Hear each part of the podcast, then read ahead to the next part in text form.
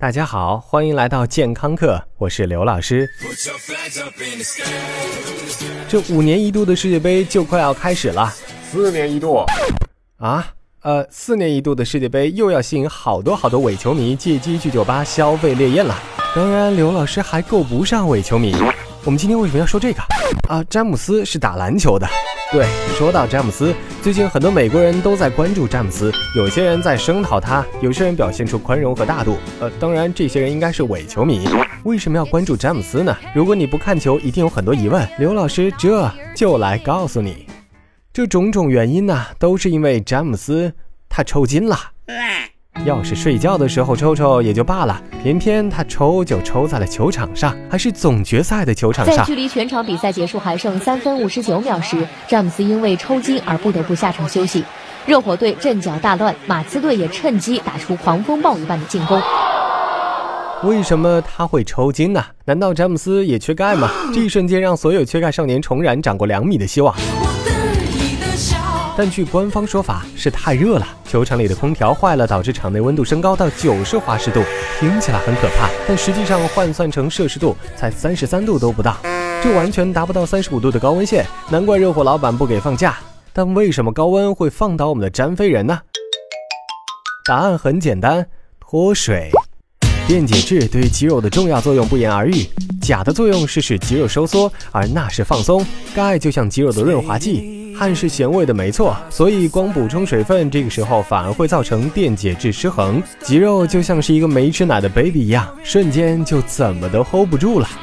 这就是那些装扮的像红灯区里的姑娘一样的运动饮料，即便很甜很发胖，也必须要存在的原因。高老师，还有没有什么情况，我们的肌肉也会抽筋呢？导致抽筋的原因有很多，在我们青春年少的日子里，晚上安然入睡中，脑子里与景空展开定期会晤，就在即将达成历史性共识，景空老师准备更衣的时候，突然，啊，抽筋了！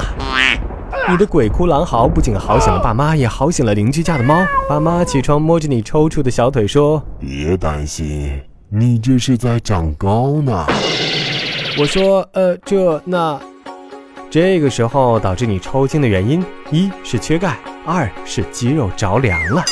首先，刚才我们说到钙离子就像是肌肉的润滑剂，能够保持肌肉正常兴奋。请注意，这里说的钙离子是你血液中流经全身的钙，不是指你的骨头缺钙。骨头缺钙那叫骨质疏松。实验表明，当血钙低于一点七五摩尔每升，或者离子钙低于零点八七五摩尔每升的时候，你就很容易抽筋。如果你在痛苦的领悟之后发誓要认真补钙，那也要注意了，补钙未必能解决抽筋的问题，因为维生素 D 三缺乏也会导致你摄入钙无法被吸收。当然，还有第二种可能，就是低温。这种情况下多半发生在你蹬被子的时候。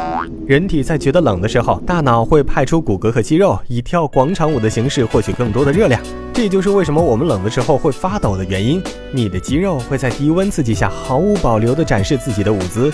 当然，还有很多病理因素也会导致更加严重的抽筋，比如说狂犬病，或者任何会导致你电解质紊乱的疾病。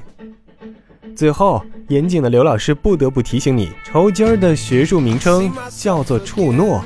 以后是不是又多了一条冠冕堂皇的请假理由了呢？哦，boss，吾昨夜触诺矣，夜不能寐，欲稍息三日。滚滚滚滚滚！感谢收听，回见。收听完健康课，您还可以在微信中搜索“健康课”的全拼，添加刘老师的健康课微信公众平台，获取最新节目更新以及最潮流、最无底线的健康知识。回见。